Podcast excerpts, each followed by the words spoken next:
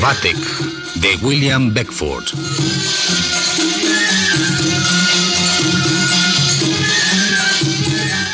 Adaptación Federico Patán.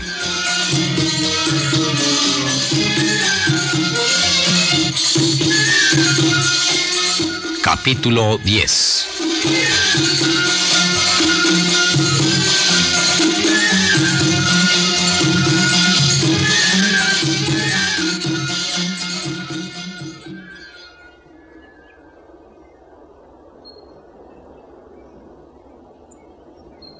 Cuán plácidamente reclina la cabeza, cuán lánguido es su aspecto. Justo el muchachillo que deseo. ¡Ah! ¡Peligro! ¡Peligro! ¡Gulchenrus! ¡Corre! ¡Corre! ¡Ponte a salvo! ¡Gulchenrus! ¡Nerkes! ¡Caful! ¡Ayudadme que los enanos me atacan!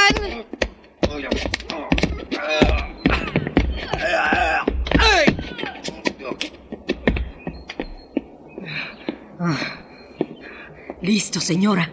Los enanos han sido vencidos. Pero Gulchenrus escapó. ¿Dónde habrá ido?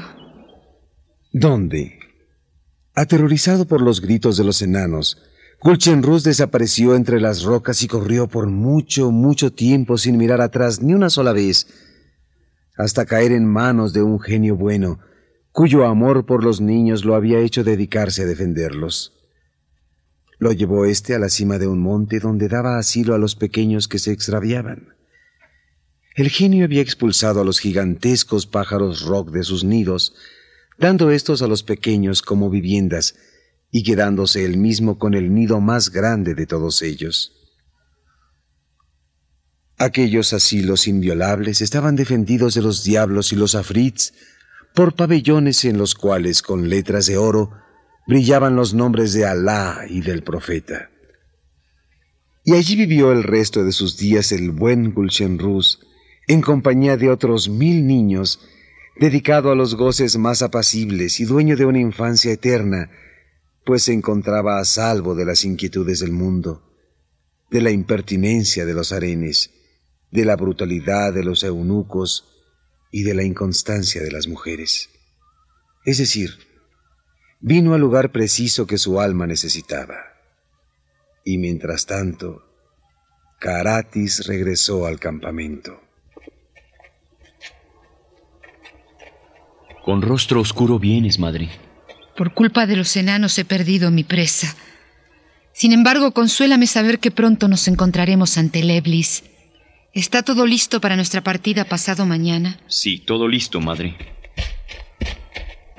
Señora, señora, hacia Samarra el cielo está totalmente rojo. ¿Qué dices, Baba Baluk? Pronto, tráeme mis instrumentos de magia.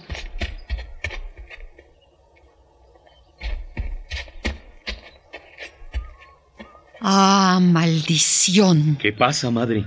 Motacabel, tu hermano, se ha levantado en armas. Con venenosas palabras ha incitado la furia de tu descontento pueblo. Tomó ya nuestro palacio y ataca ahora la torre donde guardo mis libros. ¿Pero qué se cree? ¿Que voy a perder mis mudos, mis negras, mis momias y lo peor de todo mi laboratorio?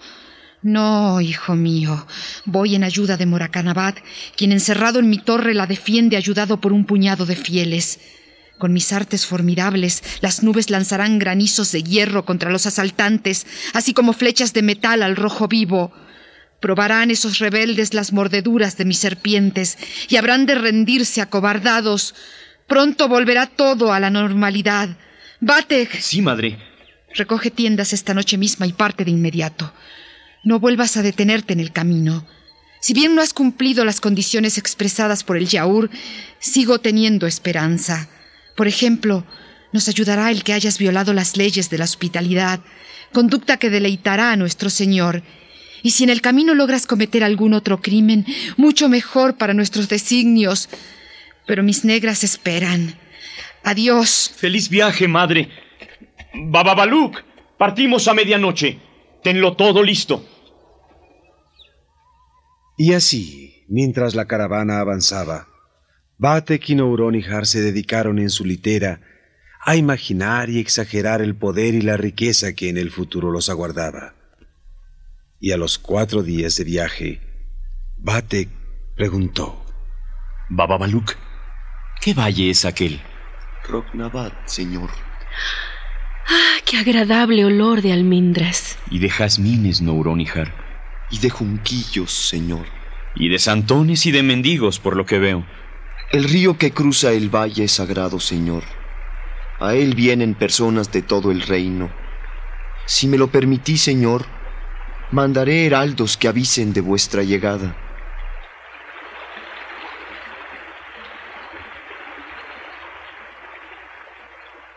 Habitantes de Rognabad, postraos a orillas de ese purísimo río y lanzad vuestros agradecimientos al cielo, que os envía un rayo de su gloria. Contemplad cómo se acerca a vosotros el caudillo de los fieles. Ved, señor, cómo se acerca el pueblo trayéndoos presentes. Y así era.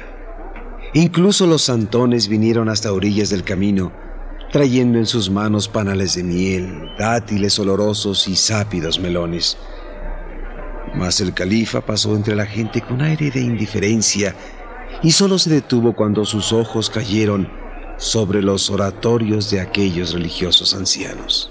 Baba Baluk, ¿a quién están dedicados esos altares? A Alá, señor. Mándalos a arrasar. Señor. Obedece de inmediato. Que los arrasen. Que no quede piedra sobre piedra. Y vosotros alejad de mí a esa gente. Alejadle a puntapiés. Así. Así, mis fieles. Así. Muy bien.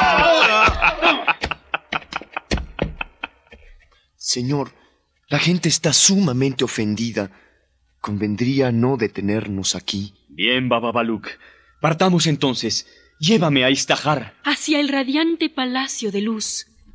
Y mientras tanto, algunos genios bondadosos que no habían perdido aún su fe en Batek se acercaron a Mahoma en el séptimo cielo y... Piadoso profeta, cubre con tu gracia a tu servidor Batek, quien está a punto de perderse irremediablemente, pues se acerca ya al palacio de fuego del terrible Yaur, donde caerá en la trampa que tus enemigos le han preparado. De poner en dicho lugar un solo pie, quedará condenado. Bien merece la condena eterna. Mas os aprecio. Así pues, tenéis una oportunidad más de salvarlo.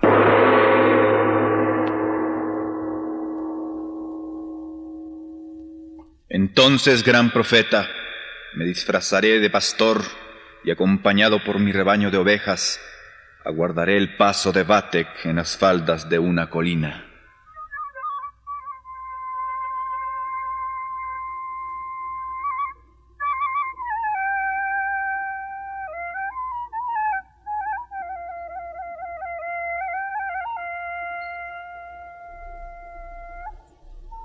Señor, habéis palidecido.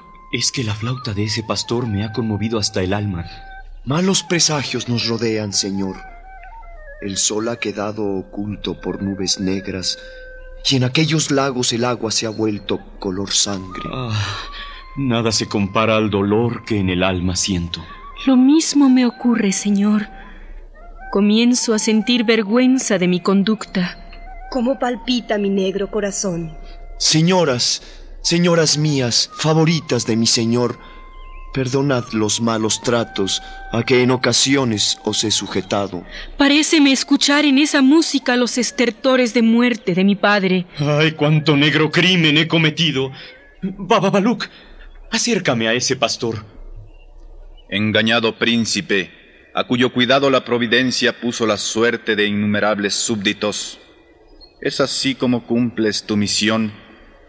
Larga es la lista de tus crímenes y estás por cometer el peor de ellos. ¿No sabes que tras esas montañas encontrarás a Eblis con todo su infierno? ¿No comprendes que seducido por un fantasma maligno estás a punto de caer en él? Este es el último instante de gracia que se te concede. Regresa, Batek. Deja a la princesa Nouronihar en brazos de su padre, en quien aún palpitan unas chispas de vida. Destruye la torre de tu madre con todas las abominaciones que encierra. Expulsa a Caratis de tus consejos. Sé justo con tu pueblo. Respeta los ministros del profeta. Compensa tus impiedades llevando en adelante una vida piadosa. En lugar de malgastar tus días en voluptuosas indulgencias, lamenta tus crímenes llorando sobre las tumbas de tus antepasados. Contempla esas nubes que oscurecen el sol. Cuando se aparten y dejen brillar a éste, habrá terminado el tiempo de gracia que se te ha concedido. Arrepiéntete, Vatek. No sé quién eres, pero te ruego que guardes para ti tus admoniciones. Por un instante me conmovió la música de tu flauta, mas ahora pienso que quieres engañarme, o que te han engañado. Si mis actos son tan criminales como supones, no cabe la gracia. He cruzado un mar de sangre para adquirir un poder que hará temblar a mis iguales. ¿Piensas que retrocederé ahora que me encuentro tan próximo a mi meta? Y en cuanto a Nouronihar, la quiero más que a mi vida o que a tu perdón. Jamás renunciaré a ella. Por tanto, que aparezca el sol. Ay, pobre Vatek. Señor, el pastor desapareció en el aire lanzando un grito de tristeza. ¿Y qué importa eso, Bababaluk? Avancemos y avancemos sin detenernos. Que esta noche no se acampe Bababaluk. ¡Adelante! Y aquella misma noche la caravana llegó a las vastas ruinas de Istahar. Aprovechando la oscuridad, casi todos los componentes de ella huyeron pues en el corazón les había quedado las palabras del pastor. Solo Dilara, solo el jefe de los eunucos, solo algunos esclavos idólatras se quedaron acompañando al califa.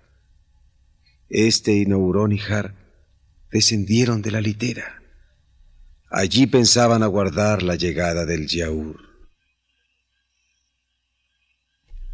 Señor, ¿Deseáis que encendamos una hoguera? No hay tiempo para fruslerías, amigo. Apártate y espera mis órdenes. Nouronihar, tu mano. Ascenderemos esta escalera. Qué amplísima terraza, señor. Qué hermoso palacio en ruinas. ¡Ah! ¿Qué es eso, señor? Simples estatuas de piedra, Nouronihar. Leopardos y grifos. Y mira esos muros, Nouronihar tienen signos iguales a los de los sables. Y cambian constantemente de forma. Ahora no. Se han quedado fijos. ¿Y qué me dicen? Batek, has violado las condiciones asentadas en mi pergamino. Mereces que te rechace. Pero en bien de tu compañera, y debido a tus últimos actos, el Eblis permite que se abra el portal del palacio y que el fuego subterráneo te reciba como uno más de sus adoradores. Señor, la montaña se ha rajado. Y mira, una escalera de mármol iluminada por antorchas. Señor, me embarga una extraña atracción. Entremos de inmediato. Dadme vuestra mano, señor. Vamos, que esta escalera es la de mis sueños. Cuán largo e interminable resulta este descenso. Mirad, una puerta de ébano. ¿Y quién aguarda allí? Nouronihar, es el Yaur. Por fin hemos llegado. Sois bienvenidos. Y ahora os introduciré en este palacio, en el que tan merecidamente os habéis ganado un puesto.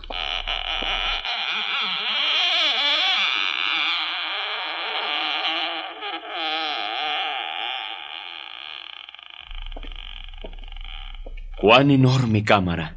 ¿Habéis visto el piso, señor? Está cubierto de polvo de oro y azafrán. Y qué delicioso olor de incienso, ámbar gris y aloe. Ah, Batek. Y mira todas esas mesas cubiertas de las viandas más ricas y ese vino que chispea en ricas copas de cristal. ¿Cómo excita mi cuerpo la danza de aquellos fantasmas? Y sin embargo, Yaur, todos caminan como absortos en sí mismos. Todos pasan con ojos de brillante fosforescencia. Todos tienen palidez de muerte.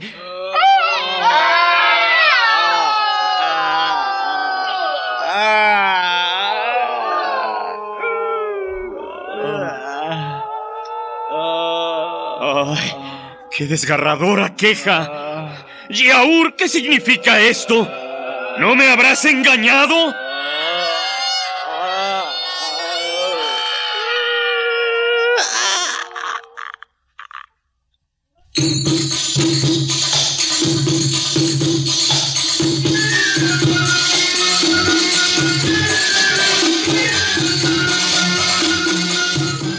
De William Beckford.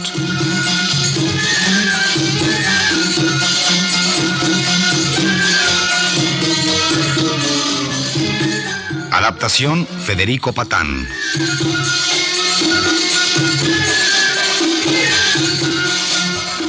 Actuaron en este capítulo, por orden de aparición, Mabel Martín, Margarita Castillo, César Arias, Juan Stack, Alfonso Bullegoiri, José Luis Cruz, Angélica Aragón, Ricardo Lezama, Inayali Moncada, José Ángel García y Alejandro Camacho.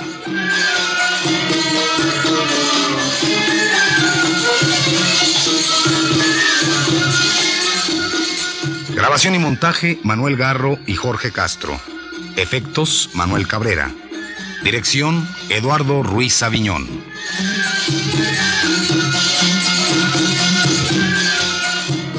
Una producción de Radio UNAM.